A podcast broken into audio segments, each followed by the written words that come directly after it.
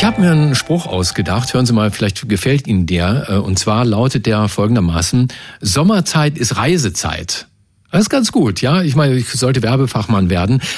Oder haben Sie das schon mal gehört? Ich meine, stimmt ja auch. Wir haben Sommerferien und nach allem, was man so hört, soll sich ja sogar der BER ganz ordentlich geschlagen haben am allerersten Ferienwochenende, obwohl dort alle Blechvögel nur einzeln und hintereinander starten können. Schneller ging es natürlich, wenn Lufthansa und Co. im Schwarm abheben könnten, oder? Wie, wie Vögel das schaffen, ne, im Schwarm abzuheben und zu fliegen und dabei nicht ständig zusammenzustoßen, welche Verkehrsregeln die beachten und ob auch Vögel eine Hupe benutzen, das alles hat die Wissenschaft nun entschlüsselt. Und die Geheimnisse dieser Studie verraten wird uns ein Wissenschaftler, der sich nicht nur mit dem Schwarm auskennt, sondern für den auch viele schwärmen.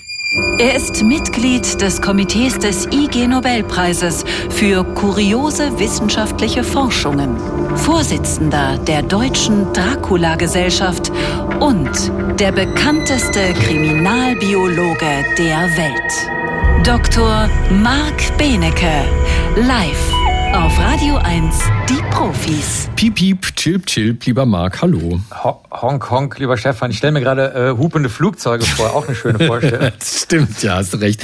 Ähm, tja, Zebrafinken ist das Stichwort. Ne? Zebrafinken können vieles gut. Ja, die können halt auch im Schwarm fliegen, wie du schon gesagt hast. Man kennt ja vielleicht in Berlin-Brandenburg vielleicht diese riesigen Starenschwärme, dann gibt's aber auch Storchschwärme.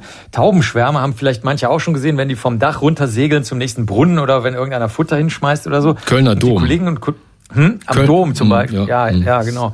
Äh, und ähm, Kollegen jetzt aus München, Freising, Seewiesen, Brüssel und Martinsried, also eine, eine auch deutsche Studie, haben sich mal gefragt, gucken die Vögel hauptsächlich oder zwitschern sie eigentlich oder rufen sich was zu, wenn sie durch die Luft fliegen starten und ihren äh, Flug einfach aufrechterhalten. Dazu haben sie sie in einen Windkanal reinfliegen lassen. Das haben die Vögel äh, freiwillig gemacht. Also die, die leben dort in den Laboren, in Käfigen und fliegen dann aber freiwillig in den Windkanal rein und haben äh, das gefilmt und dann außerordentlich viele Fotos davon rausgezogen aus diesen Filmen. Also eine, das muss eine Wahnsinnsarbeit gewesen sein. Äh, bis zu fünf Bildern pro Sekunde wurden rausgezogen. Die haben geguckt, wie ist der Schnabel und der Kopf und der Hals und die Augen, wie sind die ausgerichtet und wo fliegen die Vögel dann hin und wann zwitschern sie und wann schauen Sie, ob Sie vielleicht Ihre Position wechseln. Und äh, es stellte sich raus, dass die, äh, also zunächst mal machen die Vögel das in 20 äh, bis 700 Millisekunden, bevor sie die Position wechseln. Da geben sie überhaupt einen Call ab, also so einen Ruf. Und sie äh, die Hupe. neigen ihren Kopf, bitte? Die Hupe. Die Hupe, das ist tatsächlich die Hupe. Die, die heißt dann natürlich noch anders, nämlich Stack Call. Und ähm, sie neigen dann ihren Kopf ein bisschen, weil die ja ihre Augen nicht so bewegen können. Das kennt man ja auch aus Animationsfilmen mittlerweile, wo die Tauben immer den Kopf bewegen müssen, damit sie irgendwo hingucken können. 60 Grad hinter sich können sie nicht gut sehen und das rechte Auge ist bevorzugt bei denen. Also das Gehirn nimmt Informationen vom rechten Auge des Zebrafinken lieber wahr als aus dem linken Auge und sie haben eine, ähm, eine Stelle im Auge, mit der sie besonders gute räumliche Auflösung haben. Und die neigen den Kopf jetzt im Schnitt um 84 Grad, wenn sie die Position wechseln ähm, wollen. Nein, Verzeihung. Der, der Winkel, mit dem Sie äh, die Position in Ihrem Flock, in Ihrer Wolke da wechseln wollen, ist 84 Grad. Und Sie neigen den Kopf um 36 Grad.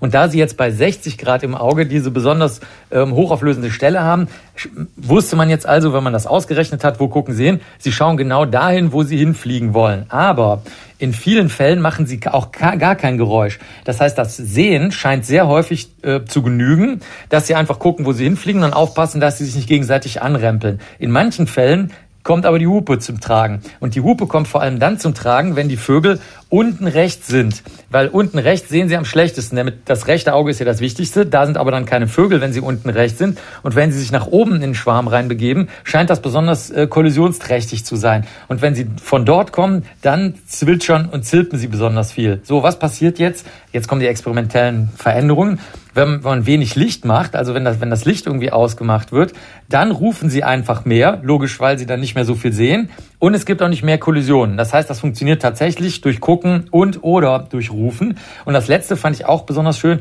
Sie haben dann äh, Windgeräusche eingespielt, die so laut waren, dass die Vögel ihre eigenen Rufe nicht mehr hören konnten. In dem Fall lassen die Vögel es einfach sein mit dem Rufen, weil man sowieso nichts mehr hört und kollidieren dann aber leider auch öfter. Hm. Das heißt, kurz gesagt, wenn sie müssen, dann hupen sie, ansonsten schauen sie lieber. Hast du den Eindruck vom Tierreich lernen, das wäre jetzt was für die gesamte Flotte der Lufthansa, dass wir sowas nachmachen könnten?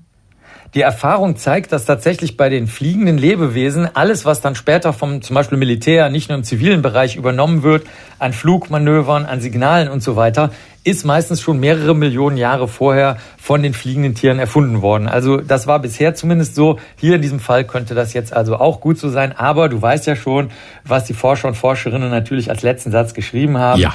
Vieles muss noch weiter erforscht werden. Danke, lieber Marc. Sehr gerne. Das war Dr. Marc Benecke live auf Radio 1. Die Profis.